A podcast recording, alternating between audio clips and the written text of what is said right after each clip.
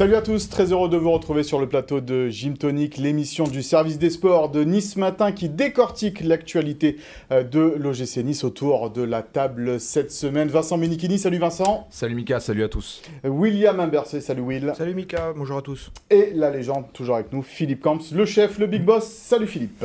Bonjour la France. Et notre invité exceptionnel pour ce dixième numéro euh, de Gym Tonic, c'est le directeur du football du groupe Ineos, Julien Fournier. Bonjour. Bonjour messieurs. Merci infiniment euh, d'avoir accepté euh, notre invitation dans cette dernière ligne droite si importante hein, euh, pour l'OGC Nice cette saison. On a bien sûr tout un tas de questions à vous poser, mais nous reviendrons également sur la victoire pleine de caractère de l'OGC Nice face à 3, le match à venir contre Bordeaux et les dernières infos bien sûr à J-8 de la finale de la Coupe de France. Au sommaire également de cette émission, les coups de pied arrêtés inoffensifs du gym, le sur Marcine Boulka, euh, sans oublier euh, le Zap Gym sur la finale de 1952 et euh, bien sûr le cadeau de la semaine à remporter en fin d'émission. Messieurs, un rapide retour sur la victoire à l'arraché contre 3. Les Aiglons ont eu le mérite d'y croire jusqu'au bout, Vincent. Ouais, tu disais une victoire à, l'arraché, c'est vrai, mais si Nice, en première mi-temps, fait la différence par, par Gouiri, même Delors, même Verte avec des arrêts de moulin. Euh, parfois, il a même pas fait exprès hein, de sortir les ballons de, sa cage. Mais voilà, encore une fois, et oui, il a fait un excellent papier là-dessus. Nice a, eu du cœur, du courage pour, euh, pour aller chercher ces trois points qui lui permet d'espérer euh, de finir encore sur le, sur le podium. Donc voilà, c'est la force de cette équipe, c'est la force aussi de, de ces jeunes comme Guessant et, et Thuram qui ont eu euh, le cran et le courage d'aller offrir euh, un succès vraiment précieux à l'OGC Nice. Euh, Vincent parlait, Will, c'est vrai que Nice c'est une équipe de deuxième mi-temps plutôt comme on a pu le lire hier dans les colonnes de Nice Matin. Ouais, c'est euh, une équipe qui, force les décisions, euh, qui entame mal ses matchs aussi, euh, puisqu'elle se retrouve souvent menée ou du moins elle ne marque pas en première période. Donc au caractère, elle renverse les résultats ou elle va chercher les victoires. une stat importante, c'est que quand Nice ouvre le score, eh ben, il ne perd jamais. 13 victoires, de nul. Donc ça aussi, c'est une stat qui montre que l'OGC Nice sait aussi conserver un résultat quand il mène. Et par rapport au, dernier match, dans le contenu, ce que j'aimerais retenir par rapport à Lorient, où c'était vraiment euh, fade, c'est que là, ils se sont créés des occasions. Et on a vu par contre qu'on avait des attaquants en manque de confiance. Euh, Dolberg, Gouiri, euh, ils ont eu leur occasion, mais ils les ont pas mis au fond. Avec un homme, le buteur, Kefren Turam, Philippe, c'est un peu l'homme de l'année 2022 dans cette équipe de, de l'OGC Nice? C'est un peu l'homme providentiel hein, euh, sur, ces, derniers matchs, euh, une espèce de box-to-box euh, qui fait pencher la, décision. Il fait, fait pas tout bien, hein. il y a du déchet technique des fois, mais bon, il a le mérite de jamais renoncer. En plus, il a un truc, je trouve, il a un souffle, une élégance. il me rappelle Jean-Noël Luc. Donc, j'ai parlé de lui avec Jouve qui me disait, lui, il voudrait qu'il prenne encore plus de risques qui, qui, qui, aille encore plus de l'avant. Bon, mm. maintenant, euh, mais j'entendais Vincent dire qu'ils avaient euh, été à chercher avec le cœur, tout ça. Je voudrais juste dire euh, encore heureux, quoi. Parce que bon, c'était c'était une mission, hein, quand même. Julien, justement, c'est le, genre... c'est le genre de match que Nice doit, doit gagner, évidemment, si les Aiglons veulent finir sur le, sur le podium. D'ailleurs, c'est toujours un objectif, finir sur le podium, ou c'est être européen? Euh on est à 5 journées de la fin, on est à 2 points de la troisième place, on est dans la course pour les places européennes, on est beaucoup d'équipes à se battre. Alors on peut regarder ça de manière positive en disant qu'on est qu'à 2 points de la, troisième place, effectivement, mais il y a beaucoup d'équipes. Donc, euh, on va se battre pour, euh, atteindre la meilleure place possible, mais euh, la vraie bagarre, c'est d'être euh, d'être euh, en compétition européenne la saison prochaine. c'est le réel objectif de, cette équipe de l'OGC Nice. Alors, un problème un peu récurrent peut-être pour le gym cette saison, c'est l'efficacité sur les coups de pied arrêtés offensifs. On va regarder un petit peu les stats de l'OGC Nice cette saison là-dessus, avec 169 centres et corners réussis, 468 centres et corners manqués, précision des centres 26%, un but seulement pour coup franc direct. Alors, évidemment, des stats, ça ne veut pas dire grand-chose parfois, il faut savoir aussi euh, les euh, analyser. Vincent, mais malgré tout, euh, c'est très peu. Ouais, c'est pas assez quand tu prétends à, jouer le, haut tableau et on voit qu'il y a plein de matchs qui se débloquent grâce au coup de pied arrêté. Sur les derniers matchs, on a vu que celui qui tire le mieux les coups francs, c'est un de ceux qui joue le moins, c'est Bilal Brahimi. Donc euh, voilà, c'est aussi à Les- ceux les qui les coups- tirent. Les coups francs ou les corners? Corner, ouais. Corner, Corner, aussi, il a tiré quelques coups francs et on voit qu'il a un vrai, euh, vrai beau pied gauche, mais c'est aussi à ceux qui les tirent, que ce soit Amin Gouiri ou Justin Kluivert, c'est pas des joueurs qui sont handicapés sur le plan euh, technique, donc c'est à eux aussi de prendre le temps de, de mieux faire et surtout de, de s'appliquer. C'est aussi de la confiance, du relâchement, et, et- et voilà, ça, ça- ça se tend aussi à ce niveau-là, et, et Nice doit faire mieux dans, dans ce registre, évidemment. William, pourtant, il y a un spécialiste, un adjoint recruté à l'OGC Nice qui est en charge des, des coups de pied arrêtés. Ben, c'est ça qui est un peu le plus surprenant, c'est que euh, dans le coaching euh, Galtier, euh, c'est un axe important, les coups de pied arrêtés. Euh, donc on a parlé, c'est Damien Della Santa qui est arrivé euh, en cours de saison pour s'occuper spécifiquement de ce registre. Et c'est vrai que, comme l'a dit Vincent, euh, je vais pas paraphraser, mais on voit euh, qu'il y a un clair manque d'efficacité là-dessus, alors que ça pourrait décanter pas mal de situations. Décanter pas mal de situations. C'est important, euh, Julien, euh, ça? Oui, Vincent l'a dit, c'est vrai que c'est vrai que le haut niveau, ça, c'est, euh, on doit être plus performant sur les coups de pied arrêtés. Vous parlez beaucoup des, des tireurs, mais il y a aussi les receveurs. Moi, j'ai vu, j'ai vu des, des coups de pied arrêtés euh, assez bien tirés, notamment sur le, le- le dernier match, même si certains observateurs pensent le contraire. Et puis, parfois, on manque aussi de présence dans la surface. On a eu des situations, moi, je pense, et j'en parle souvent avec lui, avec Jean-Claire Todibo, Mmh, où il a eu dans la saison, pour moi, 4-5 situations nettes pour marquer de la tête sur des coups de pied arrêtés. Et c'est un axe de progression euh, personnel pour lui, mais sur d'autres joueurs aussi. Euh, mais mais euh, vous avez raison de le souligner, c'est un axe où on doit effectivement progresser. ouais. C'est en- Lemina aussi. euh, Oui, Lemina qui a une grosse occasion à Monaco qui a une énorme Monaco, occasion, ouais. il est dans les 6 mètres, mais, Mm. mais même Dante aussi, souvent on le voit qu'il il attrape un peu les ballons, mais il manque toujours quelque chose. Et c'est vrai que que ce soit Danny Luc, Todibo, euh, il y a des joueurs de tête, même Kefren Turam. On va regretter contre Renato. hein. Euh, ouais, voilà, on en parlera Ah. plus tard. Alors, on va écouter justement ce qu'en pense Christophe Galtier de ses coups de pied euh, arrêtés. Il était en conférence de presse euh, ce vendredi. Vous savez, la qualité des les équipes qui sont performantes euh, sur les coups de pied arrêtés, il y a déjà la qualité du tireur et on travaille beaucoup sur différents euh, tireurs. Et, euh, il y avait eu un passage un peu intéressant, euh, je crois c'est contre Angers, où des buts avaient été refusés pour, pour, des hors-jeux. Mais on pensait qu'il y avait quelque chose qui était en train de, hum, non pas de s'installer, mais euh, que le travail est en train de, de, porter. Et euh, finalement, on s'aperçoit, voilà, on travaille, on travaille euh, la qualité des tireurs, on essaye de varier. Mais il y a aussi la détermination, la détermination dans la surface. Et pour l'instant, on n'a pas réussi à trouver à la fois une qualité permanente pendant la durée du match sur, le, sur les frappeurs et euh, cet engagement dans la surface de réparation. Évidemment que, évidemment que c'est un gros point faible. Voilà donc Christophe Galtier en conférence de presse sur ce thème des, coups de pied arrêtés. Alors, auteur de la passe décisive pour Kefren Turam dans ses arrêts de jeu euh, contre 3, Evan Guessant a rarement déçu hein, quand Christophe Galtier euh, a fait euh, appel euh, à lui. On va regarder les statistiques d'Evan Guessant euh, depuis le début euh, de la saison. Vincent, euh, est-ce qu'il mériterait plus de temps de jeu, Evan Guessant? Pour moi, oui, mais c'est compliqué parce que devant lui, il y a Andy Delors, il y a Casper Dolberg, il y a Emin Gouiri, il y a aussi Justin Kluivert, il y a aussi Calvin Stanks. Donc il y a plein de, joueurs qui, sont appelés à, intégrer ce 11.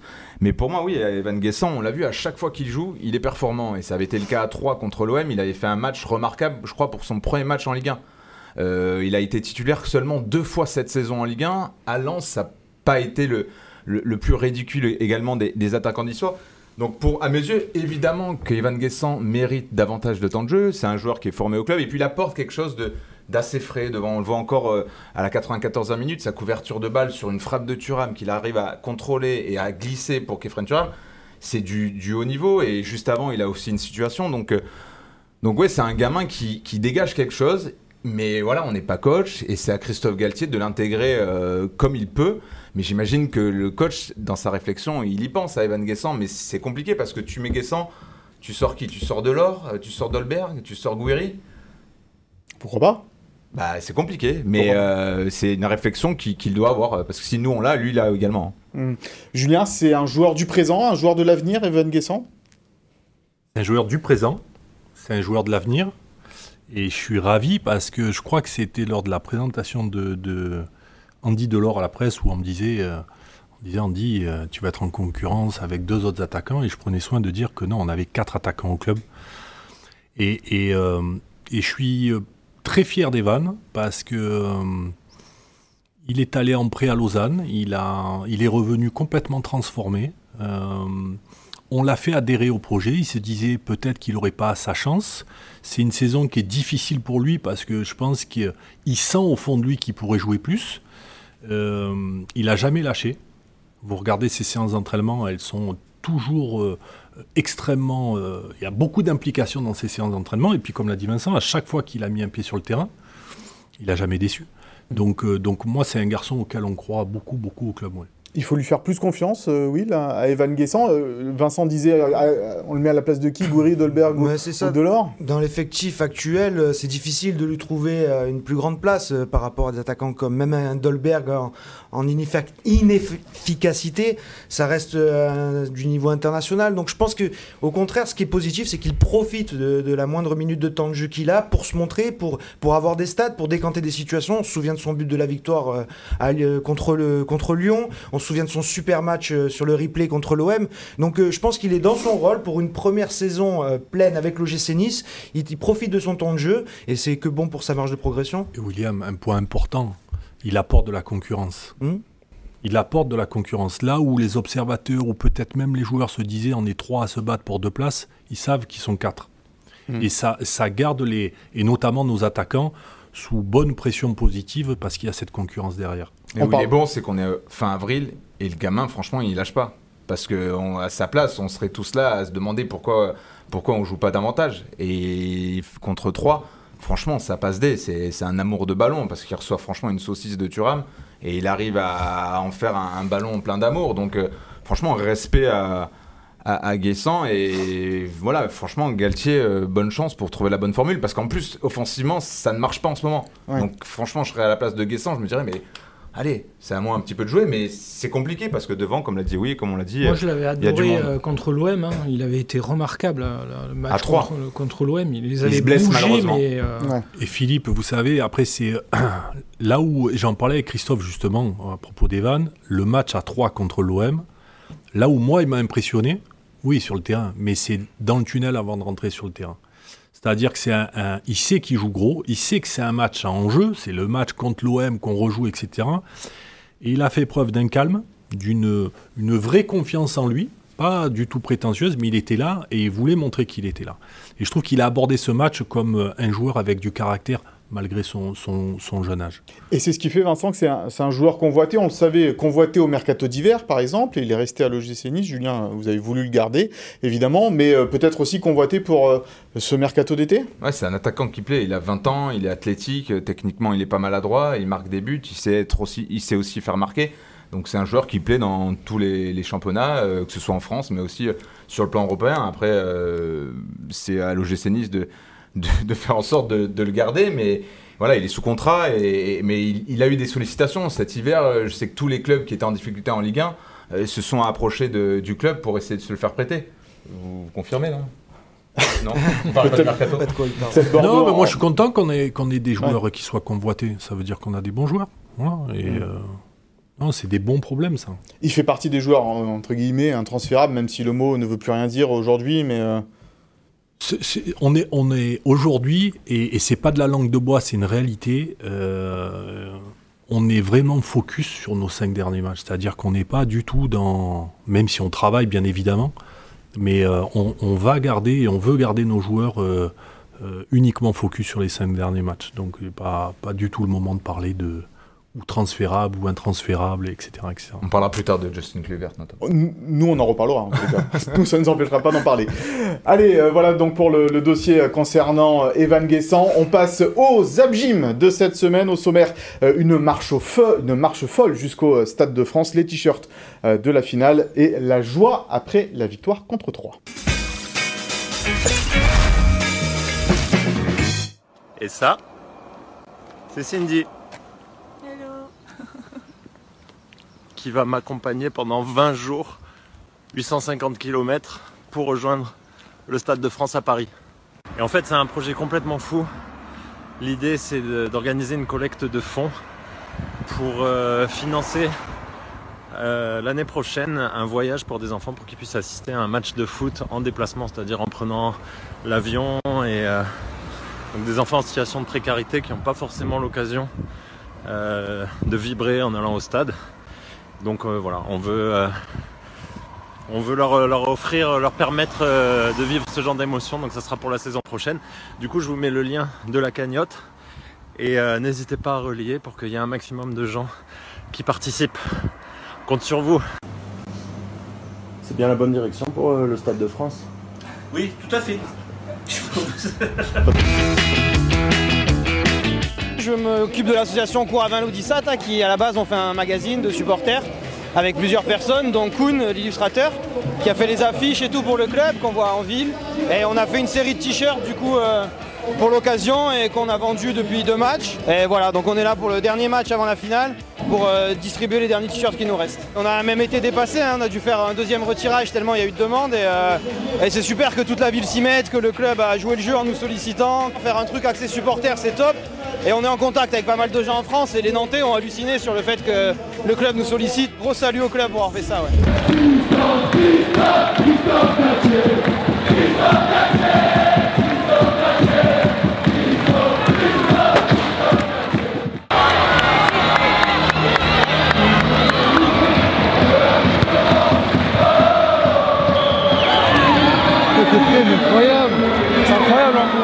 T'as un nouveau chant là, ça y est.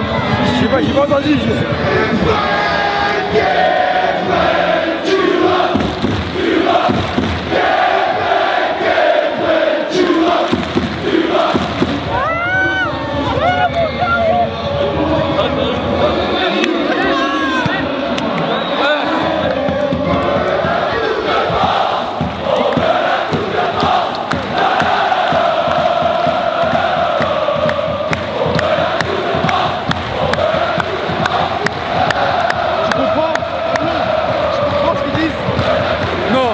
comprends pas.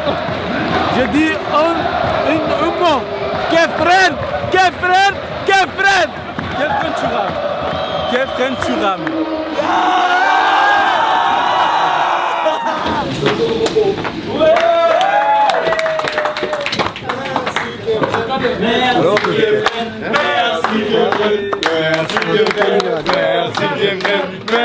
Vous êtes devenu un grand buteur. Merci beaucoup.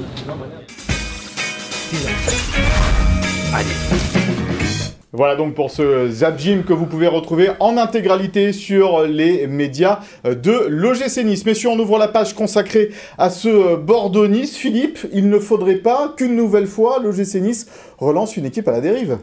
Ah, on sait que des fois, le, le- le gym, euh, c'est l'équipe de la Croix-Rouge. Quand ça va pas, euh, les équipes qui sont mal, euh, vous êtes euh, à l'agonie, jouez Nice.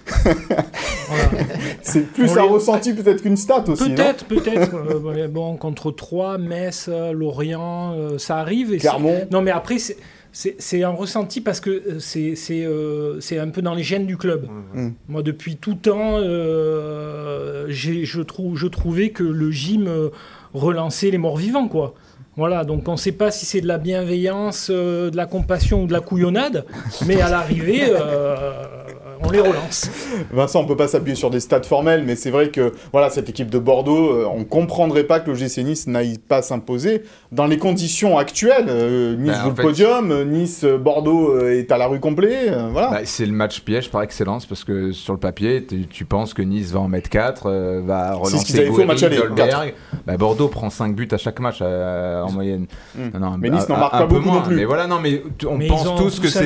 Dans la cage. Ouais. Non, mais il a remis Costil là. Donc, Ah, parce euh, que Poussin ah, était suspendu. Donc mais, peut-être qu'il euh, remettra Poussin. Non, mais Non. avant le match de Coupe de France, Poussin euh, rentre, ça, ça semble être le, le- le bon match pour relancer Gouiri, Dolberg et de rester en course pour, euh, pour le podium. Hmm. Mais. Franchement, j'ai parcouru ce matin l'interview de, de- c'est le directeur Anne- sportif. Admar Metz. Lopez. Ouais. Euh, je pense qu'il vaut mieux être dans la peau de Julien Fournier actuellement. hein. Ouais. Oui, ça c'est certain. Cette équipe de Bordeaux, euh, William. euh, Fantastique, elle a battu un record. Euh, jamais pris autant de buts en Ligue 1 euh, euh, historiquement. Donc, euh, il y a Mm. de, je pense que c'est la, la proie, euh, euh, ex- la, Ouais. ex- la favorite pour pouvoir euh, se relancer. Mais bon, euh, c'est l'OGC Nice. Voilà, c'est exactement ça. Julien, évidemment, on blague un petit peu là-dessus. Ouais, mais- vous êtes dur. Ouais, on est un peu dur. Et on vous êtes blague dur peu. parce que vous avez un ressenti comme Ouais. quoi on relancerait les équipes, vous avez dit comment À la dérive À la dérive. La dérive. On a gagné À 18, l'agonie. on a gagné 18 matchs cette année. Donc ça veut dire qu'on a battu peu. 18 grosses équipes. C'est ça la réalité. Donc moi, j'ai pas du tout la même analyse que vous. On n'est pas à se relancer à Bordeaux. On sort d'une victoire. On sort d'une victoire avec beaucoup de caractère. Mais par contre, oui, Bordeaux, ça fait partie des derniers matchs de la saison où on doit y aller euh, avec l'ambition de ramener les trois points, bien évidemment. Nice a gagné, mais n'a plus fait de série depuis un bon petit moment. N'enchaîne pas deux victoires consécutives depuis janvier. et Bordeaux que vous, euh, de mon point de vue, sous-estimez. Euh, Bordeaux marque beaucoup de buts, c'est vrai qu'ils en encaissent beaucoup, mais Bordeaux marque beaucoup de buts, donc euh, on Et puis c'est peut-être le match de la dernière chance pour eux aussi. Donc nous on s'attend à un match très difficile, bien évidemment. Moi, je les vois peu jouer, mais je, les- je les avais vus à Paris. Euh, C'était consternant, quoi. En plus, ils étaient contents en sortant, donc euh, bon. Ce qui veut dire un, un gym appliqué, normalement, concentré, pas à la tête à la finale, mais il y a beaucoup de. quand même. euh, Ça veut rien dire. Le match Ouais. à Lens, franchement, moi, je l'ai regardé et la première mi-temps, je l'ai pas trouvé catastrophique. Non. Et au c'est final, bien. ça fait 3-0. euh, Nice est bidon, euh, le podium c'est fini, euh, euh, le projet Ineos c'est bidon. Non, mais c'est pour ça, en fait, des fois. euh, Comme ça, c'est juste pour un niçois. non, Très mais, versatile. non, mais c'est pour ça. Ce match à Bordeaux, euh, il a tout du match piège aussi. Mais tu le perds, euh, ça veut pas dire que tu vas perdre la finale. Est-ce que perdre à Bordeaux, gagner la finale, euh, tu prends pas ça toi? Bah, je sais rien. euh, non, Bah, t'as battu... prends- Bordeaux 5-3. Si tu perds contre Bordeaux, c'est un indice aussi sur l'état de forme des deux équipes. Bah, Moi, je prends la rien. finale dans tous les cas. Mais ce qui est certain, c'est que dans la préparation de la finale, ça serait euh, le pire message. Quoi.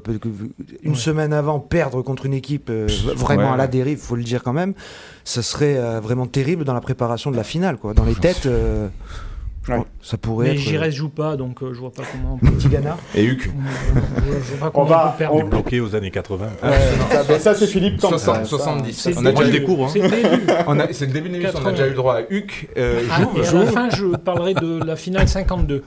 Oula. Un bon teaser, ça. Euh, on va écouter ce qu'en pense le coach de l'OGC Nice justement sur ce match euh, face à Bordeaux dimanche. En aucun cas, le match de face à Bordeaux est une répétition pour la finale. C'est un match très important pour, pour nous, comme pour eux. C'est un match très important. Je considère euh, ce match un peu comme une demi-finale. Et quand on est dans une demi-finale, il faut gagner pour se retrouver dans une finale pour le sprint. Puisque derrière euh, ce match de championnat, il y aura une double réception de la Saint-Etienne et de Lille, puis après le dernier déplacement à, à Reims. Nous sommes en course, encore en course pour une qualification euh, pour une Coupe d'Europe. Euh, nous sommes à quelques points euh, de la troisième place. Et c'est ce que j'ai dit très rapidement en début de semaine à mes joueurs, que ce match-là est très important, vraiment très important, pour qu'on puisse se battre sur les deux tableaux pour aller chercher une place européenne. Donc, j'ai dans ma, dans ma réflexion, j'ai vite éliminé le fait qu'il y avait une finale euh, samedi. C'est un match très, très important pour nous, pour la fin de championnat. Christophe Galtier, donc l'entraîneur de l'OGC Nice, sur cette rencontre face à Bordeaux. Alors, qui sera dans les buts de ce Bordeaux-Nice? Marcin Boulka ou Walter Benitez?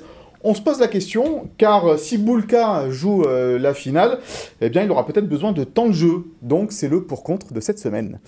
Euh, Vincent, plutôt pour que Marcin Boulka joue euh, face à Bordeaux s'il doit jouer en finale après?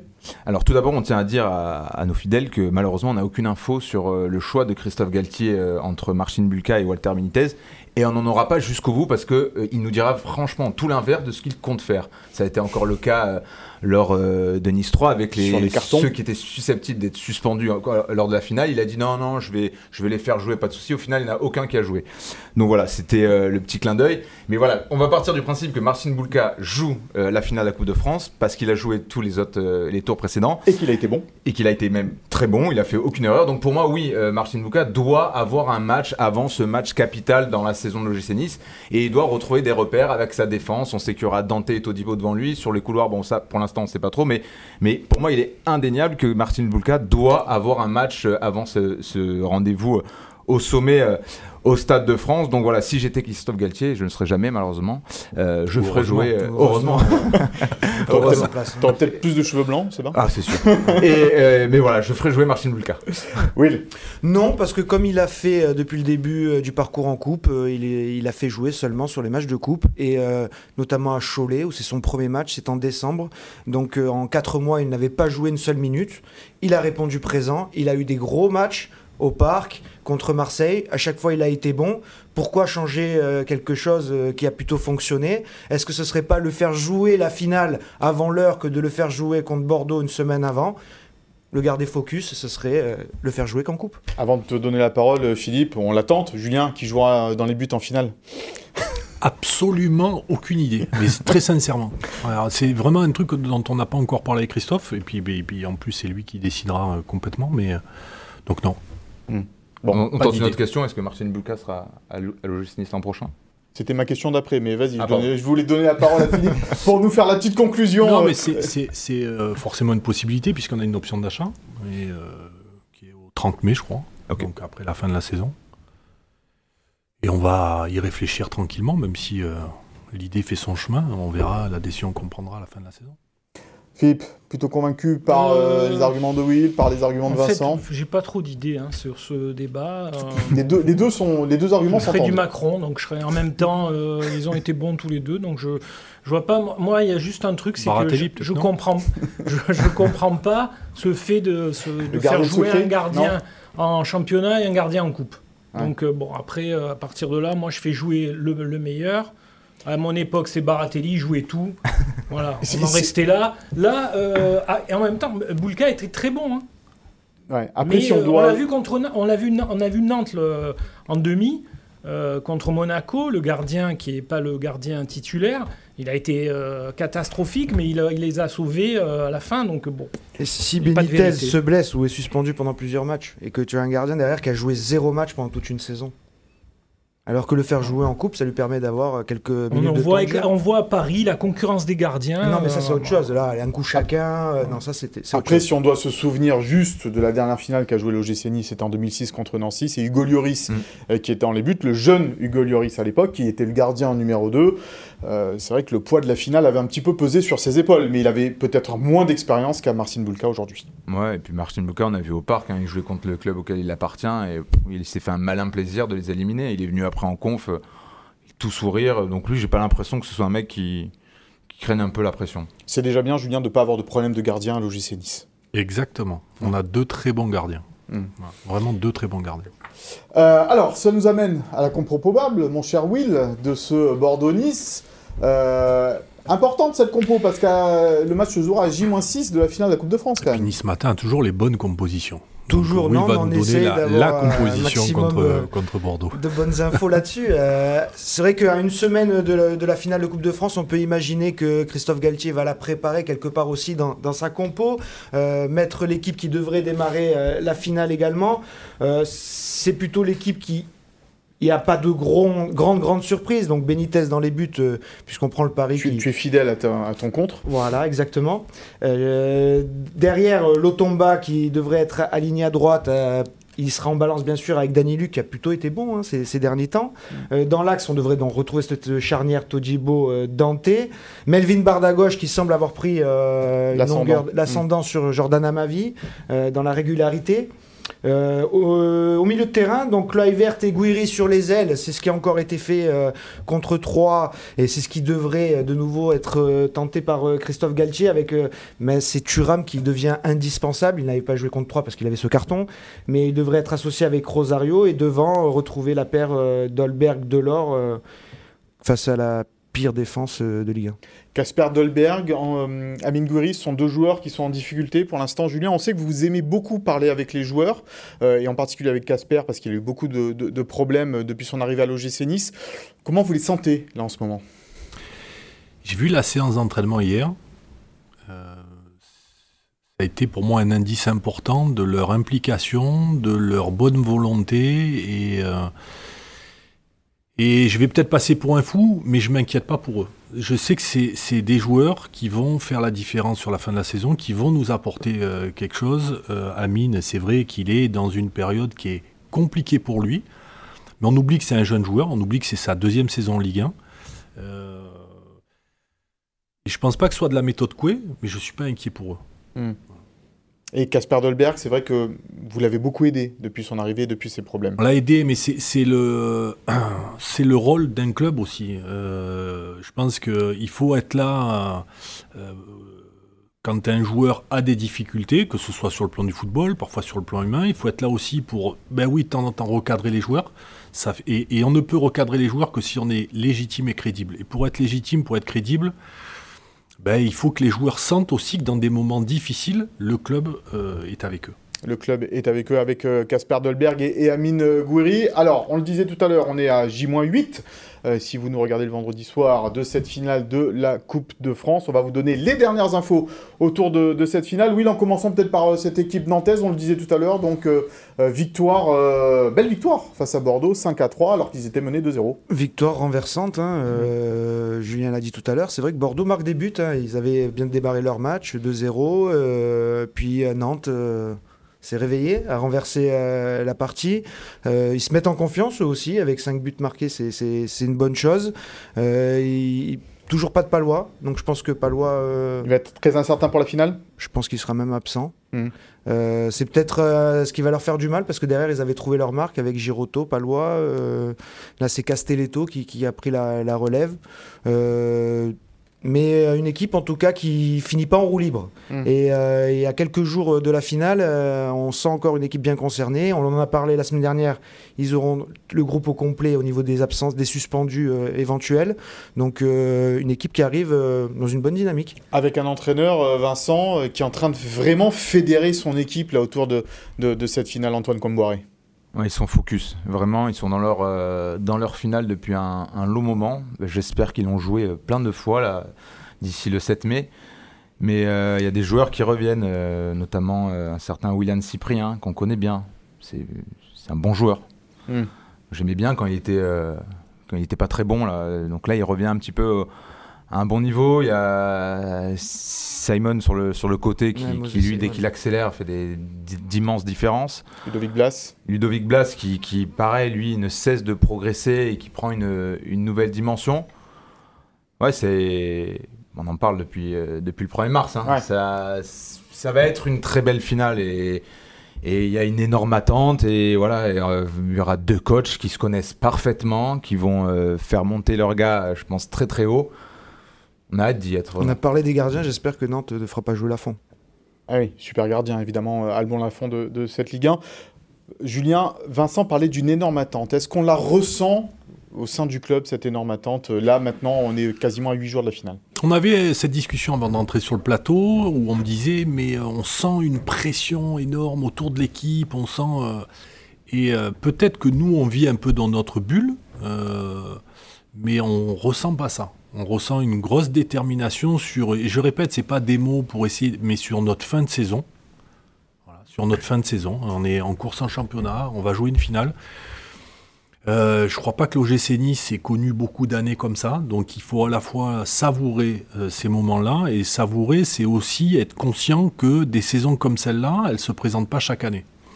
Et pour les jeunes joueurs qu'on a, ou pour les plus âgés aussi, il faut qu'ils prennent conscience que c'est des choses qu'on a là, à portée de main, et il ne faut pas qu'on ait de regrets. Donc pour pas avoir de regrets, il faut bien évidemment tout donner, et puis, euh, aller racheter cette finale et cette qualification européenne. Donc pour répondre à votre question, nous on sent de l'implication, on sent de l'excitation, très sincèrement on ne ressent pas de pression.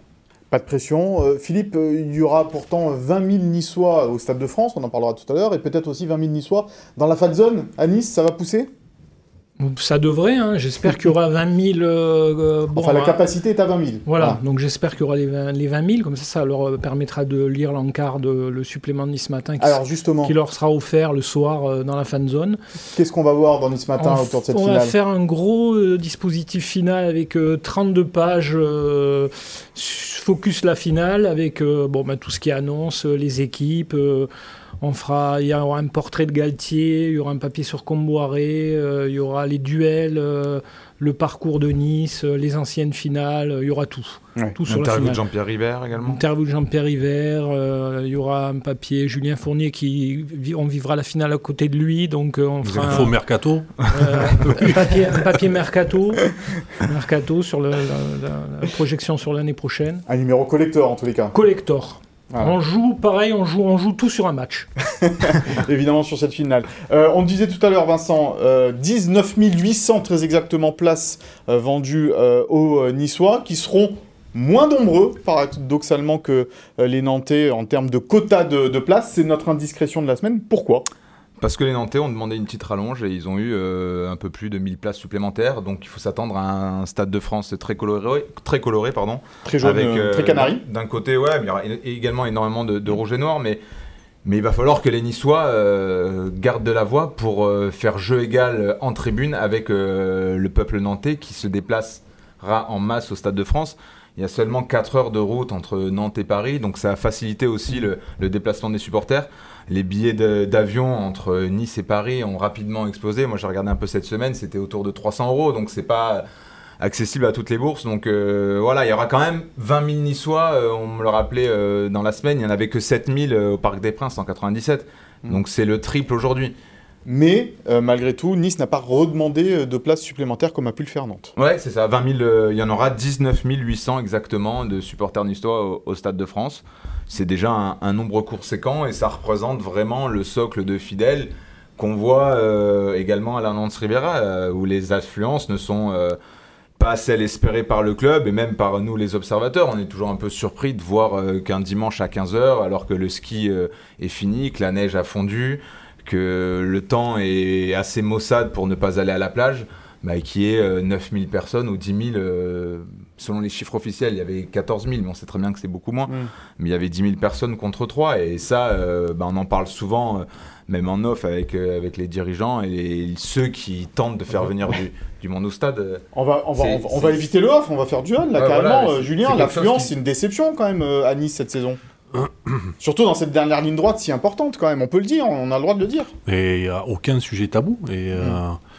Et la réalité, c'est vrai que quand nous on se déplace, quand on va à Rennes, qui il y a quelques années, euh, le stade était euh, une cathédrale, ou en tout cas un endroit où on s'entendait parler, aujourd'hui c'est un stade entier qui pousse. Quand on va à Strasbourg, c'est un stade entier qui pousse. Euh, quand on va à Lyon, même si cette année c'est une année difficile, pareil, Marseille, j'en parle même pas. Et nous, on a une tribune qui pousse. Hmm. Et que c'est vrai que c'est vrai que tout compte. Alors on peut me dire, oui, mais Monaco, euh, le stade pousse pas, et bien évidemment. Mais moi, je sais que dans ces dernières lignes droites, euh, ça peut être un petit plus. Ce petit plus, aujourd'hui, on ne l'a pas. Et, je, par contre, je suis certain qu'on va l'avoir au Stade de France. Même s'il y a une tribune qui pousse, même s'il y a un autre COP de supporters qui s'est créé, les Ultra Bruganti euh, dans la tribune en face de la Populaire Sud. Et c'est vrai qu'eux aussi essayent, mais c'est compliqué. ça reste compliqué parce que. Mais, mais vous êtes plus niçois que moi, et même beaucoup plus niçois que moi. Et c'est. moi, j'ai j'ai pas d'explication à ça. Euh, je désespère pas parce que je pense que les choses peuvent changer. Mais, euh, mais effectivement, euh, c'est aujourd'hui, c'est un manque. On en parlait avec euh, Vincent des fois, il y a aussi cette culture de t'as pas une place, quoi. qu'on demande souvent au club, en ville, on nous vient nous demander, nos amis, nos familles, t'as pas une place pour le, pour, le match. et bon, on va pas offrir des places à tout, à tout Nice, Julien, non plus, à un moment donné, quoi. Ouais, mais moi je pense pas que ce soit la solution. Mmh quand vous parlez avec les autres clubs en France ou les autres supporters, etc., enfin, moi, beaucoup de gens se posent même pas la question qu'est-ce qu'ils vont faire le dimanche après-midi? Ils vont au stade. Ils vont au stade. Voilà. Mm. Et euh, oui, parfois on aimerait que, que y ait plus de que nos amis niçois, ils se, voilà, ils se dirigent euh, plus en nombre vers le stade. Ce qu'on entend aussi souvent, c'est le jeu proposé, c'est pas assez. Vous savez, Vincent, moi pendant deux ans, on nous a dit oui, mais cette équipe a pas de caractère, cette équipe. Euh, avant, euh, on, ouais, jouait à la baballe. Donc cette année, c'est, j'entends, le jeu, c'est pas assez. Moi, je vois une équipe qui progresse. Je me situe euh, comme un dirigeant de club où, on fonctionne par couche. Et aujourd'hui, je suis fier de cette équipe parce que cette équipe, elle démontre du caractère. Moi, je trouve que cette équipe, elle ressemble aux Niçois. Cette équipe, elle lâche rien. Cette équipe, elle va chercher les trois points à la dernière minute et on est encore dans la bataille. Voilà. Donc, c'est une équipe qui doit plaire. Après, est-ce qu'on n'a pas envie de marquer plus de buts? Oui, Est-ce que le coach, il n'a pas envie de marquer plus de buts? Oui. Est-ce que nos attaquants, ils ont pas envie? Oui. Et, et- et c'est des axes de travail, c'est des axes d'amélioration, bien évidemment. Mais profitons, quoi. C'est pas tous les ans où on va se battre pour la troisième place et en finale la Coupe de France. Donc profitons aussi. Et profitons aussi d'avoir donc 20 000 Niçois euh, à, Paris. C'est important. C'est parce que ça va peut-être jouer à quelques milliers en plus pour Nantes ou pas, mais c'est pas ce qui m'inquiète parce que je sais que le peuple niçois, quand il se déplace, euh, ils étaient que 7000, euh, Philippe, en Oui. 97. Mais on les entendait dans, 7000. au Parc des Ah, Princes. bah, on a Beaucoup- entendu euh, que Beaucoup plus que les Bretons. Voilà. Donc, euh, Bon, quand après, il- Guingamp, c'est une ville. C'est- assez petit aussi. Oui, mais étaient plus nombreux. Oui, mais ils qu'au- étaient plus étaient nombreux, les Guingampais. Et puis, Oui, oui. comme ce sera le cas avec Nantes, la France sera Oui. plus jaune et verte que rouge et noir. Et comme avec Guingamp, c'était le cas aussi. La France euh, du jeu foot était plutôt pour Guingamp que pour l'OGC Nice. Donc moi, ça me va. Et pour Guingamp, le stade était rouge et noir parce que les, les deux clubs avaient les mêmes couleurs. Mais Julien dit qu'il n'a pas d'explication. Mais les Niçois, ils ont toujours une explication pour ne pas aller au stade. Ouais. Il y a toujours un truc. euh, Il est loin, Voilà. Mais, il a n'y a pas de place de parking. c'est depuis, le- Ça, c'est un vrai problème. c'est depuis la nuit des temps. C'est comme ça. Mm. euh, Est-ce qu'on est une ville un de faux foot? problème. C'est un faux problème, J'étais en Angleterre il y a 15 Ouais. jours sur un match de championship. Euh, ça bouchonne à l'entrée du stade, ça bouchonne à la sortie du stade. Partout où vous allez, euh, il y a des bouchons à la sortie d'un stade. C'est pas grave. Hmm. C'est pas grave. Il y a une différence, Julien, entre euh, les bouchons et euh, ne pas trouver de place. Ou alors, quand on en trouve une, se prendre un PV à la fin du match. Il y a beaucoup de gens qui ont été écœurés par ça et je peux comprendre. À l'époque du stade du Rail, euh, les gens Mais- se garaient n'importe où et, Et, ils revenaient. Je, je peux aussi vous répondre qu'il y a le tramway, qu'il y a d'autres manières d'y accéder et que je pense que quand on a vraiment envie d'aller au stade, on trouve le moyen d'aller au stade. Juste une petite question par rapport au parking, puisque euh, Ikea, euh, ça va ouvrir là le, le- le géant. Il y a des parkings pour Ikea. Est-ce qu'ils seront peut-être utiles pour le- les, les soirs de match de Nice euh, également? Probablement, ça fait partie des, des ententes à trouver avec eux, mais, mais, mais euh, Ça serait une bonne nouvelle. ouais, probablement. Et ce qui revient aussi assez souvent dans, la dans les faibles affluences, c'est il manque à Nice ce joueur, cette Eh oui. fameuse star pour faire venir du monde au, au- au stade parce que Nice est une ville qui aime un petit peu le, le clinquant, mais euh, voilà, faut demander euh, à Julien, euh, est-ce que l'idée. Un euh, ah, il y a eu un Balotelli, il y C'est a eu Ben Arfa. ouais, et- Ouais. et, c'est pas pour autant qu'il y a eu beaucoup plus de On monde, pensait que ça serait Casper Dolberg. ouais, mais On je me fais le, le porte-parole un Ouais. peu de ce qu'on entend en ville. hein. Je, je pense que tous ces arguments qui sont des arguments sincères Mm. sont des euh, sont pas des arguments qui expliquent euh, la, situation. Mais on voit bien Vous l'avez dit, Mario Balotelli était là, ben, euh, Atem Ben Arfa était là. Euh, on n'a pas eu non plus. euh, Donc, je pense que c'est plus une question de, de- de culture. La culture, elle Mm. évolue. La culture, moi, je me souviens quand on est arrivé à l'OGC Nice, peut-être que le club avait une ADN différente de celle qu'elle a aujourd'hui. On l'a fait évoluer, de mon point de vue, dans le bon sens. Euh, et, et- et je désespère pas que petit à petit aussi les gens adhèrent et viennent au stade en nombre. Est-ce que Christophe Galtier est pas un peu déçu sur ce plan-là Lui qui est champion de France, euh, il vient à Nice et puis euh, en fait, euh, est-ce que, est-ce que, Je crois pas. hein. Est-ce Je qu'il n'y a pas une Je petite, pas- une je suis pas sûr qu'à déception Lille non plus, il y avait une atmosphère incroyable. Euh, ouais, mais on, on- on- on rêverait tous, quand on évolue dans un club, d'avoir les meilleurs joueurs, la meilleure attaque, la meilleure défense, un stade plein. mais on peut regarder le verre à moitié vide. Moi, aujourd'hui, je prends du plaisir à voir ce gym parce que ce gym, il évolue, ce gym, il est dans le combat, ce gym, il lâche rien. On a des gamins qui, pour moi, ont un potentiel de très haut niveau. On se bagarre pour les places européennes. On est en finale euh, de, la, Coupe de France. Il y a plein de choses qui m'excitent. Donc euh, oui, on peut continuer à regarder euh, les choses un peu négativement ou mettre le doigt sur un truc qui qu'on doit améliorer. Il y a plein de choses qu'on doit améliorer. Mais euh, aujourd'hui, euh, je pense qu'il y a beaucoup de choses pour qu'on puisse se régaler aussi. Moi, j'ai envie de profiter et d'être dans, dans, dans ma bagarre, dans ma compétition jusqu'au jusqu'au 20 mai, quoi. Ou 21. Mais il faut espérer aussi que Nice remporte cette finale de Coupe de France, de Coupe de France et espérer qu'il y ait un effet euh, victoire. On l'a vu à Rennes. La victoire en Coupe de France, c'était en 2019, a créé une vraie dynamique au sein de la jeunesse rennaise. Bien sûr. Et, et avec Will, on le dit souvent, on est une génération, euh, on a plus de 30 ans, euh, ça fait 25 ans le dernier titre, on avait 9-10 ans, depuis on n'a jamais vu Nice rien gagner. Mm. Donc ça aussi, euh, ça veut dire qu'il y a toute une génération de, de jeunes niçois plus trop jeunes pour, pour certains, qui, qui n'ont jamais rien gagné. Et donc voilà, ça peut aussi créer une vraie dynamique. On l'avait- l'avait vu en 97, c'était une équipe qui descendait et pourtant Tunis avait Ouais. fêté la victoire en Coupe de France malgré la relégation. Voilà, c'était une fierté de, Et nos de souvenirs d'enfance, ouais, c'est la victoire de Nice en Coupe de France. Complètement. C'est pas la descente, parce qu'en Mm. plus, là, on avait eu la- par bonheur la chance de vivre une épopée en Coupe des Coupes. Ouais. Kilmarnock, Slavia Prague, on en a parlé pendant 20 ans, après au collège, au lycée. Donc, une épopée, comme on, on l'a souvent répété, c'est- ça, Alors ça- que moi j'ai été fédérateur. gâté puisque euh, j'ai vécu tous les titres 52, euh, 54, j'avais- j'avais 30 ans, j'étais à Colombes, Tu as connu Pancho González jeune. Pancho González, euh, les années 70. Allez, c'est l'heure du euh, cadeau de la semaine. Cette semaine, nous allons vous faire gagner un abonnement d'un an à l'offre numérique euh, de Nice Matin. Pour cela, il vous faut trouver eh bien le score exact de ce Bordeaux-Nice avec le nom des buteurs. Et vous pouvez répondre sur nos réseaux avec le hashtag euh, Gymtonic. On parlait de Christophe Galtier tout à l'heure, euh, Julien. C'est définitivement le, le bon choix fait cette saison. euh, là, maintenant, à la 35e journée, on peut le dire. Bah oui, non, mais c'est le bon choix. Quoi. Euh. On s'est pas trompé. Quoi. Voilà, c'est pas une question. Non, c'est un- Ah, voilà, une affirmation. Donc je vais pas y répondre.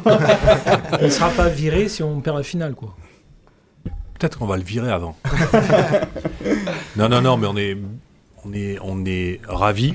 euh, et, et pour être sérieux, je pense que euh, il apporte euh, sa couche à la construction du club.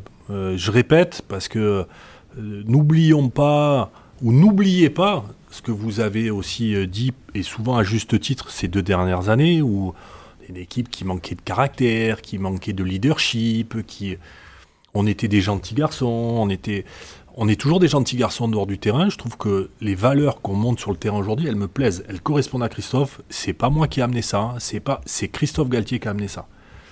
Euh, je veux pas le réduire à ça, mais c'était aussi un élément déterminant pour nous parce que on était persuadé qu'on avait du talent, qu'on avait des bons joueurs. Et on oublie de dire que 70% de cette équipe, elle était présente l'année dernière.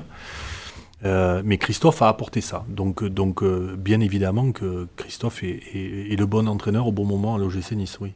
Comment ça se passe au quotidien entre vous euh, On le connaît un petit peu maintenant, Christophe Galtier, ça fait quelques mois qu'on le pratique. C'est un coach qui peut parfois s'emporter. Au quotidien, dans la Ouais. semaine, c'est un petit peu tendu par moment. Ou... Vous n'êtes pas souvent d'accord. Enfin, enfin, il vous arrive de pas être d'accord. Vous l'avez dit ça. Oui, Mm. mais, mais en plus, on a deux personnalités différentes. Mm. Christophe, euh, Christophe, il est très démonstratif dans ses émotions, euh, positives ou négatives, là où moi, je vais être euh, beaucoup plus froid. Euh, je pense que son métier veut ça, le mien peut-être euh, veut ça aussi. Ça ne veut pas dire quand on est froid qu'on n'a pas d'émotion, mais oui, là-dessus on est différent. Mais je pense qu'on est aussi complémentaires. Et bien évidemment qu'un entraîneur et un directeur, on n'est pas toujours d'accord. On est d'accord sur la finalité, on est d'accord sur beaucoup de choses. Et puis il y a des fois où on n'est pas d'accord. Mais euh, ça s'est passé pendant des Voilà, années avec ouais. Claude Puel, euh, ça s'est passé avec, euh, avec Lucien aussi, avec Patrick dans un registre différent. Mais c'est pas parce qu'on a des désaccords que la relation est mise à mal. Voilà, ça c'est important de, de- de- de- de le préciser. Parmi ouais, pardon, juste l'un des points qui a fait débat, et notamment euh, chez les observateurs, on a beaucoup parlé du mercato hivernal. Euh, lui voulait un élément d'expérience. nous les premiers, Euh, oui. ici même. Il faut pas un se cacher. d'expérience, euh, un ailier performant, et finalement, euh, vous avez pris Melal Brahimi, un joueur, un, un- un espoir. Est-ce que ça a été un point euh, de divergence entre vous? Mais c'est- moi, c'est pas comme ça que je regarde la, la- la situation. C'est-à-dire, vous êtes au mois de janvier, on est deuxième du championnat. Ça veut dire que quand on fait venir un joueur en courte saison, c'est pour renforcer l'équipe, c'est-à-dire quelqu'un qui va être susceptible de prendre la place des titulaires à l'époque, et dans un poste bien spécifique avec un profil bien spécifique. Un profil de percussion qu'on n'avait pas, un profil de, de profondeur, un profil, comme on dit, un joueur avec des jambes. Et quand vous mettez tous ces critères bout à bout, croyez bien qu'au mois de janvier, le, panel de choix, il n'est pas si important que ça. Donc nous, effectivement, on a opté pour euh, remplir le besoin qu'avait l'équipe. Et je répète, on manquait de percussion, on manquait de verticalité, on manquait de jambes parfois sur les côtés. Et on a appris avec Bilal quelqu'un auquel on croit beaucoup. Et quand on parle d'espoir, j'ai l'impression que c'est toujours des joueurs qu'on remet au lendemain. Euh, et euh, Amin Gouiri, quand il est arrivé, il a été performant tout de suite. Bilal, le peu qu'il prend, un peu comme Evan Guessant, le peu qu'il prend ou le peu qu'on lui donne, ou quand on lui donne, eh ben, il montre qu'il est là. Avec toujours, pour moi, du caractère, avec du culot, une forme d'insouciance, mais positive. Et donc, euh, pour moi, il a renforcé euh, l'effectif de l'OGC Nice, bien évidemment. Parmi les axes de progression, peut-être, il y, a, la formation. On va voir ce, tableau, cette statistique qui est sortie euh, cette semaine sur le pourcentage de minutes jouées parmi les, clubs de, Ligue 1 et avec les joueurs du, centre de formation. L'OGC Nice arrive en 18e place avec 2% peut-être. Alors on parlait d'Evan Guessant, évidemment. C'est un jeune du centre. Jordan Amavi est, est également revenu. mais est-ce qu'il y a encore un axe de progrès pour que des jeunes poussent plus là euh, du côté des, titulaires et tapent un peu plus à la porte de, l'équipe première? Bien évidemment. Euh, et, en cela, Evan, et je lui mets euh, peut-être une pression négative là-dessus, mais il doit être aussi notre ambassadeur de la formation et pousser pour s'imposer. après, c'est une question aussi de, de, qualité au centre de formation. On a des joueurs, et croyez bien qu'il y a des joueurs qui vont arriver. Il y a, je ne donnerai pas les noms parce que là aussi, je ne veux pas mettre une pression négative sur eux, mais, mais on va adopter probablement une politique aussi de prêt pour ces jeunes joueurs, pour, pour pas qu'entre 18 et 20 ans, entre guillemets, ils stagnent en National 2. Donc on va aller les prêter en National, on va aller les prêter en Ligue 2, et on a des joueurs euh, qui arrivent et qui deviendront des joueurs titulaires de l'OGC Nice. Donc la, statistique du jour, bien évidemment, elle, est, elle montre notre insuffisance. Euh, mais euh, là encore, c'est pas remettre au lendemain la performance, mais c'est un axe sur lequel je suis pas très inquiet. Euh, et, on va voir des jeunes niçois en équipe première. Prêter les joueurs, vous avez dit en Ligue 2, en National, peut-être moins à Lausanne, parce qu'on va en, dire un, petit mot rapidement, mais c'est vrai que Lausanne va certainement descendre en, en deuxième division. C'était un axe de progression aussi peut-être pour les joueurs d'aller euh, jouer là-bas Ça sera un peu plus compliqué maintenant? Bah, Si vous regardez bien, en fait, euh, cette année, on n'avait pas prêté de joueurs de l'OGC Nice parce qu'on estimait justement qu'il n'y avait pas suffisamment de joueurs de qualité pour les envoyer à Lausanne. Lausanne, la, problématique de Lausanne est, pas forcément toujours faire les bons choix. C'est pour ça que la saison est très compliquée, mais, quand on a envoyé euh, Evan Guessant, il est revenu transformé. Quand on a envoyé euh, Lucas Dacunia, il est revenu transformé. Et puis Pedro Brazao a eu peut-être plus de difficultés. Mais, mais si demain on a un joueur dont on pense euh, qu'il a le niveau et qui correspond à un besoin de Lausanne, on ne s'interdit pas, en accord avec eux, de le prêter. On a la sensation que quand même avec Christophe Galtier, il y a eu un changement dans le, coaching, c'est-à-dire que que ce soit Puel, Lucien Favre ou même Patrick Vieira, ils avaient vraiment un vrai regard sur la formation, sur les jeunes équipes, qu'on a l'impression que Christophe Galtier est plus focus sur son équipe et qu'il trace son cap sans vraiment regarder ce qu'il se passe chez les jeunes. Non mais euh, c'est complètement assumé et de son côté et du nôtre. C'est-à-dire qu'on a fait venir Christophe au même titre qu'à un moment donné, euh, après l'énorme travail de Claude Puel, on a fait venir Lucien pour passer un cap au niveau des résultats, ce qu'on a réussi à faire. Aujourd'hui, Christophe, on l'a fait venir pour s'occuper de l'équipe première. Après, il y a des gens autour, il y a des gens autour qui sont là pour euh, lui signaler quand il y a un bon jeune. Et Christophe n'a jamais rechigné, n'a jamais refusé, bien au contraire, de prendre des jeunes de la formation à l'entraînement la semaine. Et si demain il y en a un qui mérite, il jouera. Donc, euh, mais, mais oui, la mission de Christophe, c'est de, gérer l'équipe professionnelle. Je me fais un peu le porte-parole de, l'homme de la rue à Nice. Euh, souvent, ils, font ils font le parallèle avec l'équipe de, cyclisme d'Ineos, où il y a euh, des, têtes de gondole, où il y a, ils ont des stars, ils ont gagné des courses, maintenant ils se diversifient, ils viennent de gagner Paris-Roubaix. Et ils ont l'impression que le foot, c'est un peu le parent pauvre du. Et euh, qu'on ne met pas les moyens pour, euh, voilà, pour faire venir de, de, de, gros joueurs. Euh. voilà, je, je, je, Non, mais je peux, je peux comprendre le, la remarque. Je la partage pas du tout. C'est-à-dire que Team Ineos, ou Ineos Grenadier maintenant, en cyclisme, si je devais le comparer à un club de foot, c'est le Real Madrid. Et jusqu'à preuve du contraire, on n'est pas le Real Madrid euh, au niveau du foot. Donc, et on ne peut pas le devenir comme ça. Et, je ne crois pas qu'on aura vocation à devenir ce type de club-là. Donc euh, il faut comparer ce qui est comparable. De la même manière, Ineos est investi à la Formule 1 au niveau de Mercedes. De la même manière, Ineos a un partenariat étroit avec les All Blacks. Euh, dans le foot, et, il faut regarder les choses différemment. Le gym, l'OGC Nice, et grâce à Jean-Pierre River, a l'immense chance d'avoir un actionnaire qui s'appelle Ineos. Oui, oui, ça, c'est indéniable. Mais c'est c'est juste, voilà, eux, ils attendent. euh, ils attendent Le joueur 40 millions. Ineos, ils attendent pas Brahimi euh, au mercato d'hiver, quoi. Oui, mais on, on- on- on- je pense, mais peut-être qu'on l'a mal dit, euh, on a expliqué euh, pourquoi Ineos est venu à l'OGC Nice. Euh, C'était pas pour transformer un projet. D'ailleurs, peut-être que Jean- à ce moment-là, Jean- ni Jean-Pierre ni moi ne, n'aurions été de l'aventure. Mais, mais c'était pour continuer un projet qui a été initié il y a, il y a une dizaine d'années avec la possibilité de garder nos meilleurs joueurs quand on le souhaite. On restera toujours un club vendeur. On ne sera jamais un club ultime comme le sont Real Madrid, Barcelone, Manchester City ou ces clubs-là, ou le Bayern de Munich. On ne sera pas ces clubs ultimes. Par contre, on peut devenir un club qui, euh, justement, va euh, développer des joueurs, euh, va rendre des joueurs, va, fabriquer des joueurs de haut niveau pour ces clubs-là. Et moi, je trouve que c'est c'est déjà une progression énorme pour, pour l'OGC Nice. Quoi. Alors Philippe, tu t'es fait le porte-parole de la rue, moi je vais me faire le porte-parole un peu des réseaux. Euh, à ce propos, on dit qu'il y a deux courants peut-être à l'intérieur du club aujourd'hui euh, qui pourraient dire, bon, on peut être essayer d'aller un peu plus loin sur des joueurs un peu plus euh, chers peut-être, et un autre courant un peu plus raisonnable, on va dire ça comme ça. Est-ce que c'est vrai? Est-ce que ça existe? Non, mais vous faites bien de poser les, les Bah oui. questions franchement et la réponse elle va être tout aussi franche. C'est c'est pas comme ça qu'on raisonne.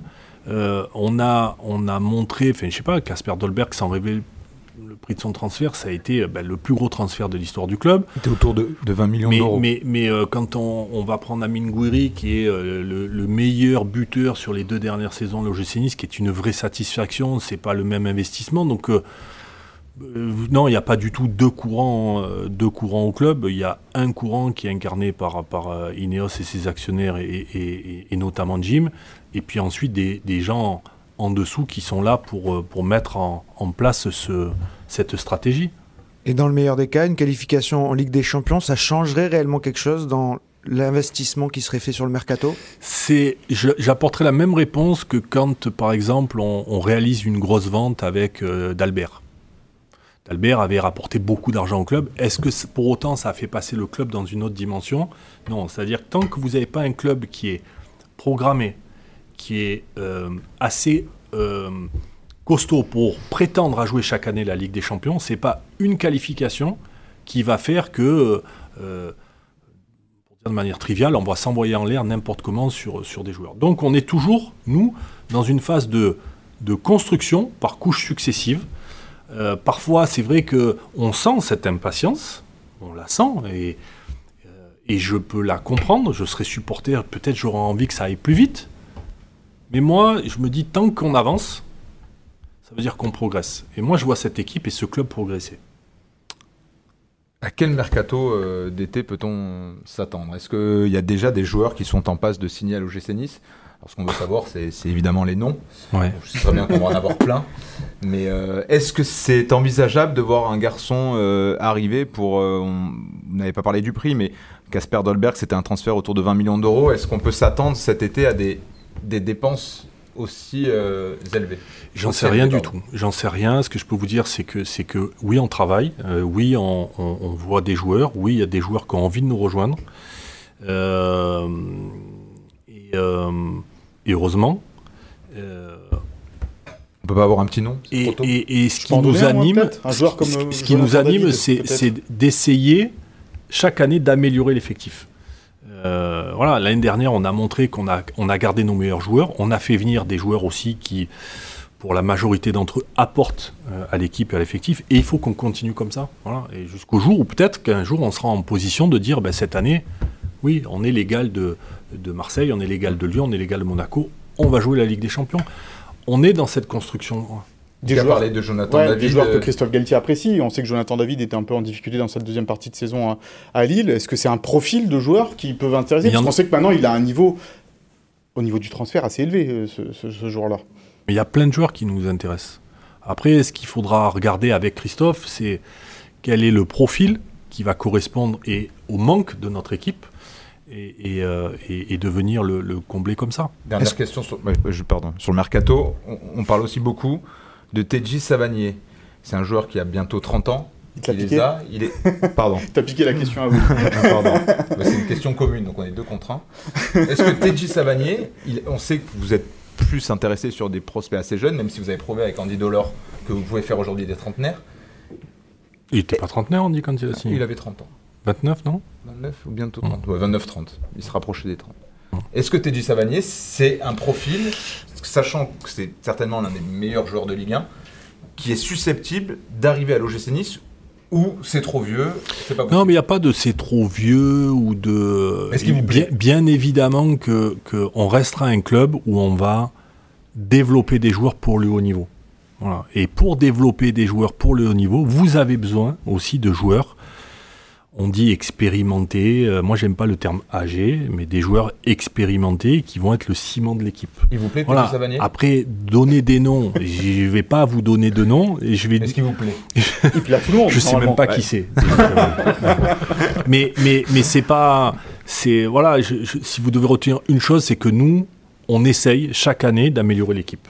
Voilà, pour chaque année qu'on puisse prétendre le plus régulièrement possible à jouer nos nos, nos, compétitions européennes. Et je crois que c'est là où euh, je voudrais que les gens aussi aient conscience.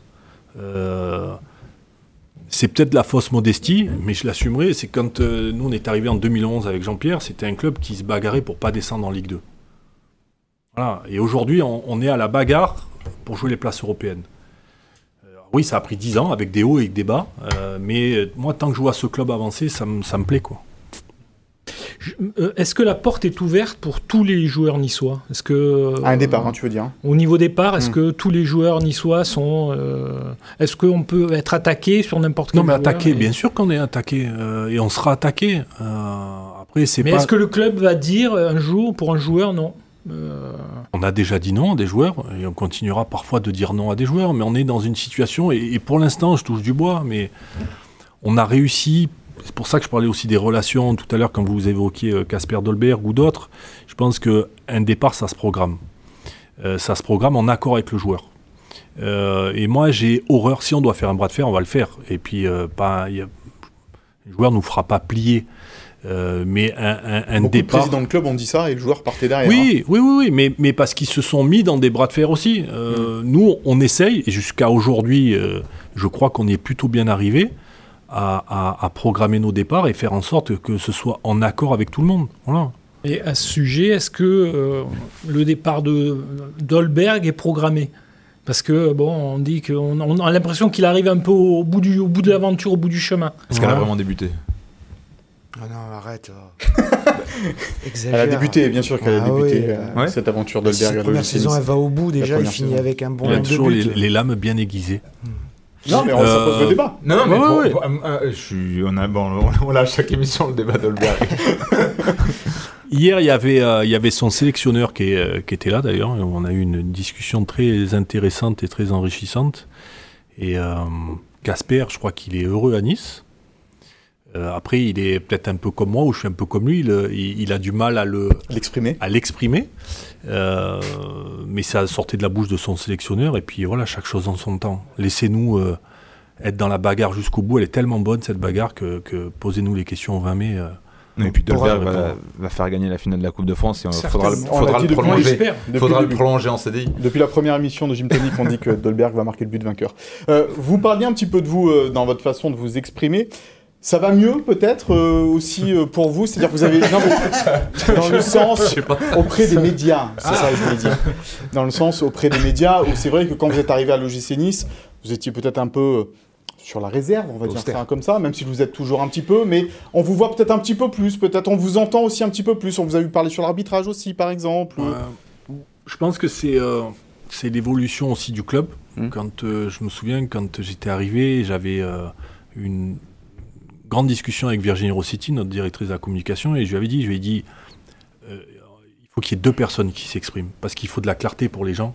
Et euh, euh, on avait pris Claude Puel qui était un, entraîneur plus plus, et il y avait le président. Et donc moi je trouve que les doubles paroles les- ou les triples prises de parole ça ça a pas d'intérêt pas de sens après je suis pas quelqu'un qui va rechercher la lumière ou qui me complaît à me voir dans les dans les dans les dans les médias mais mais après ça fait aussi partie du job donc euh, donc euh, Euh, je sais pas si, comme vous dites, ça va mieux ou si je me suis détendu ou si je, je sais pas.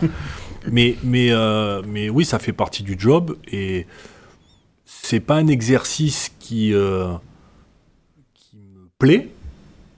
C'est pas un exercice, c'est pas une, une, une croix non plus que de venir vous voir ou parler Ouais. avec, avec les médias. Vous êtes bien avec nous là aujourd'hui hein, ça tout va bien. à part lui, lui. Parce que vous en faites pas beaucoup des plateaux télé.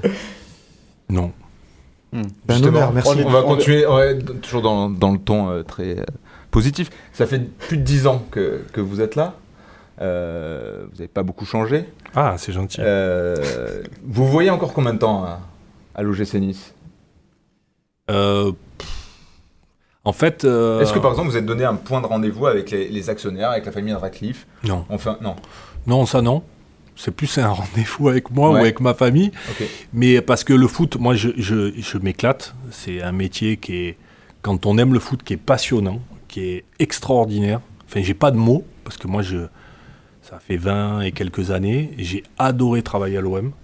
J'ai adoré, enfin, j'adore travailler à l'OGC Nice. C'est un Ça, vrai... on coupera au montage. hein, le- Non, il faut, il faut- il rien couper parce que je, je veux pas. Mais, mais après, c'est c'est des métiers qui sont chronophages. C'est-à-dire que c'est des métiers où euh, ben, moi, je vois mes enfants, ben, je les vois pas grandir. Euh, la famille, on ne donne pas assez. Les amis, on ne donne pas assez. Et puis, il y a des fois, euh, oui, on peut avoir une forme de lassitude qui est humaine. Donc, moi, en fait, je vais faire ce métier tant que je me sens utile et tant que je me sens performance, c'est peut-être prétentieux, mais en tout cas, euh, avec suffisamment d'énergie euh, pour délivrer euh, les responsabilités qu'on m'a confiées. Vous arrivez à trouver une heure de temps en temps pour jouer au paddle quand même. Je sais que ça Plus, votre- alors ça, ça fait un an, enfin, pas un an, mais presque. Alors j'ai un genou de vieux, vous devez connaître ça, mais, Oui, mais oui, je vis deux, moi. c'est terrible.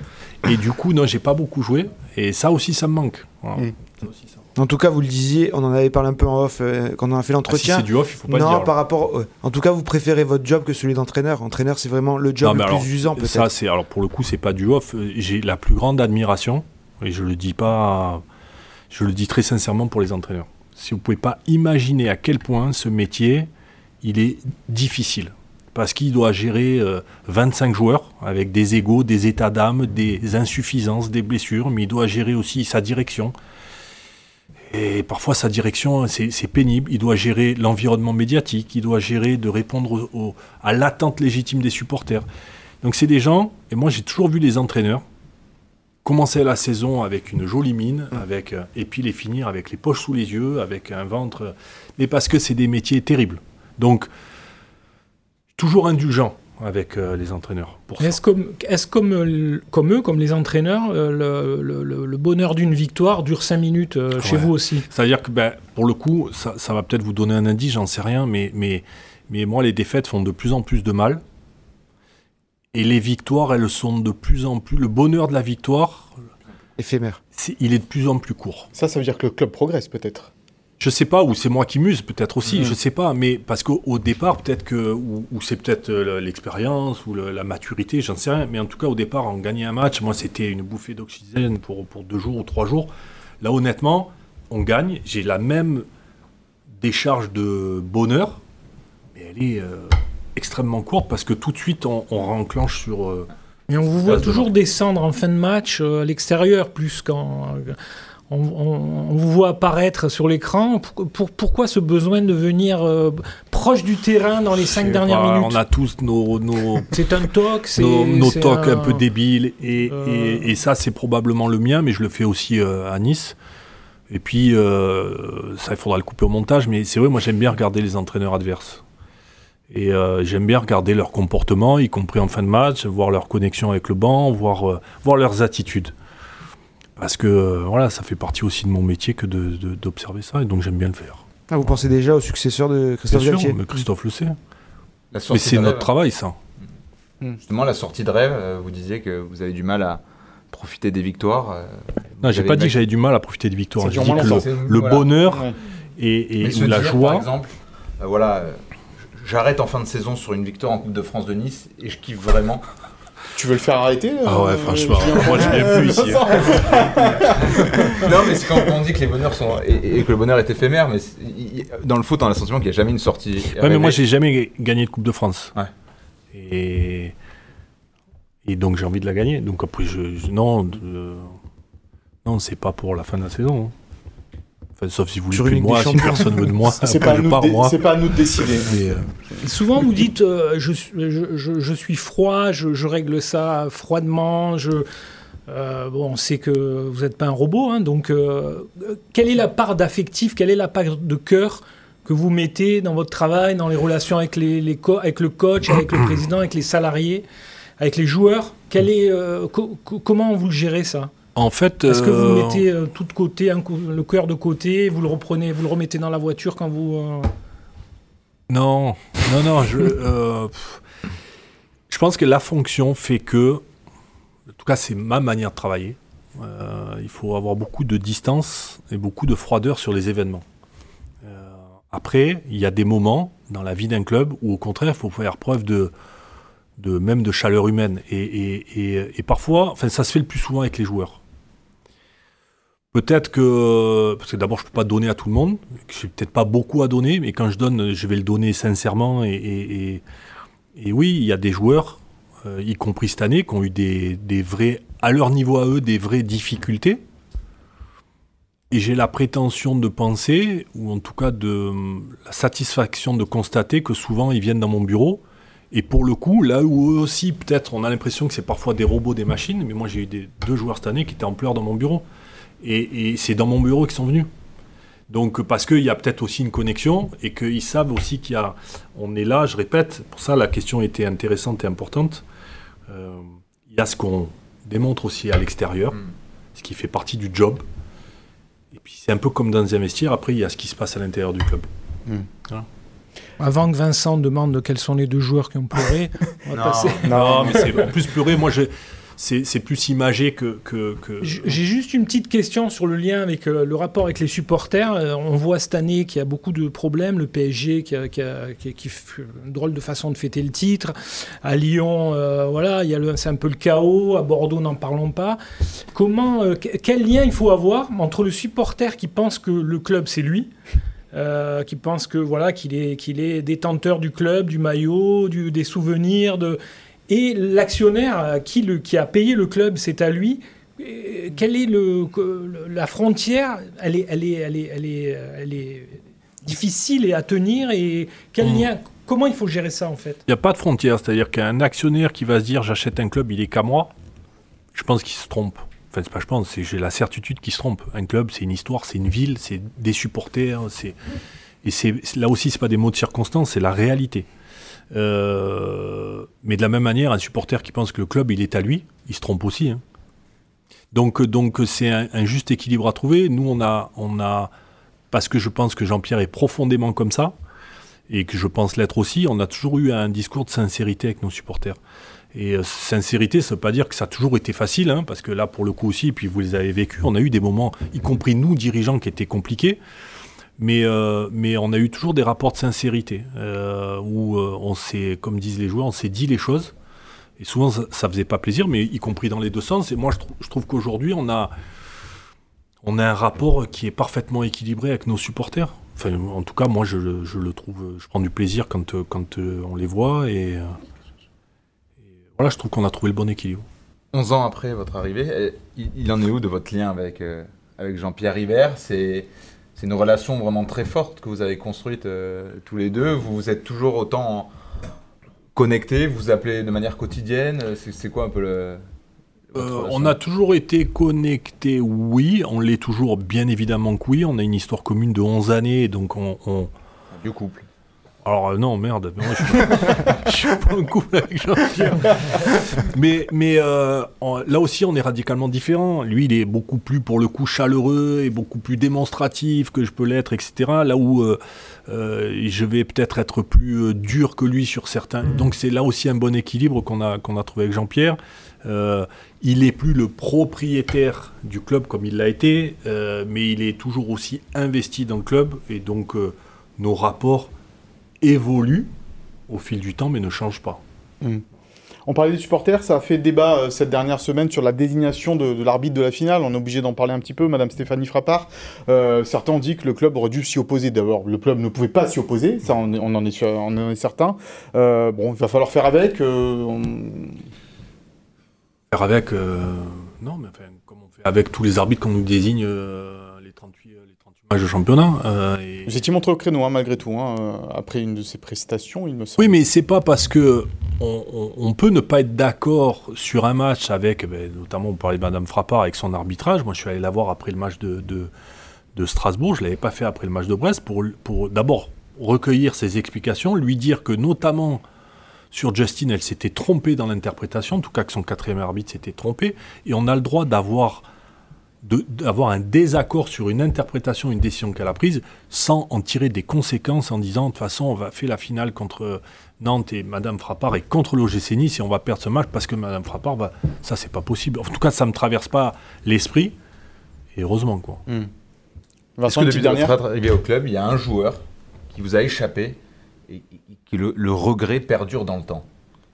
Oui il y en a eu mais alors moi j'ai le problème c'est ça c'est l'âge c'est le problème de mémoire. Euh, plus les noms. Vous vous souvenez plus des noms? Non. Vraiment, il n'y en a pas un vraiment qui. Non, vous y dites a- encore aujourd'hui. lui. Non il y a des joueurs qui nous ont échappé bien sûr qu'il y a des joueurs qui nous ont échappé.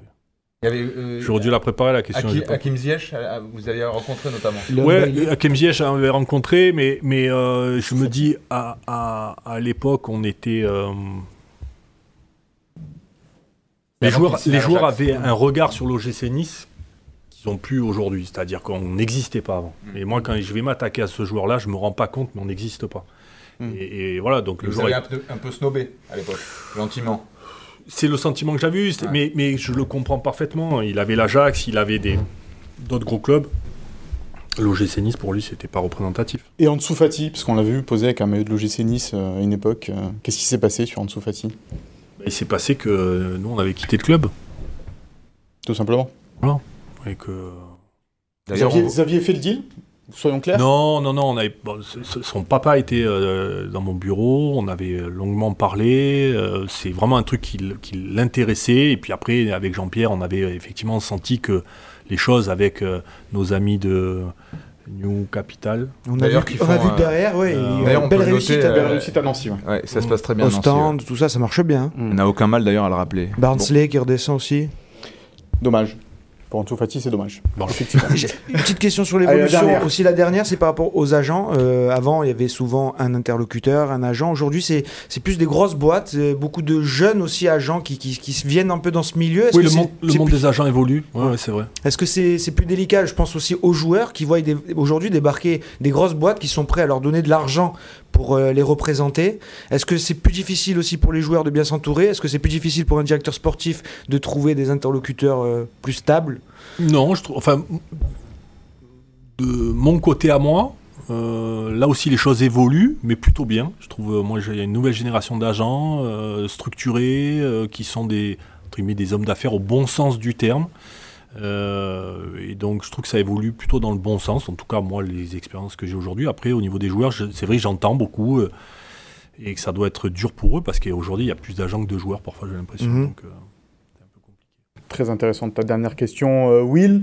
Philippe, Oui. on va passer au souviens-toi quand même. Oui, Alors si tu peux nous faire court, mon cher Philippe, euh, sur cette finale, première finale de À Ligue- Colombe, le 4 mai 52. 4 mai 52, première victoire en Coupe de France de l'OGC Oui, Nice face à Bordeaux. victoire. Alors, euh, Nice qui était euh, champion en titre. Et donc, euh, finale 52 contre Bordeaux, puisqu'il y a, y Nice-Bordeaux dimanche. Euh, là, on va voir quelques images. Euh, première fois que le match était télévisé en direct. Euh, donc Will va se, mo- se moquer de, des actions. Euh, Il va vite le dire. Ah, les, les- les gardiens, ils sont fantastiques. donc, je vais pas, je vais pas vous faire le, le, le, le- le détail des Non. buts. hein.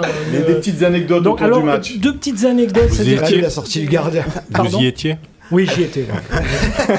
J'y étais avec mes enfants.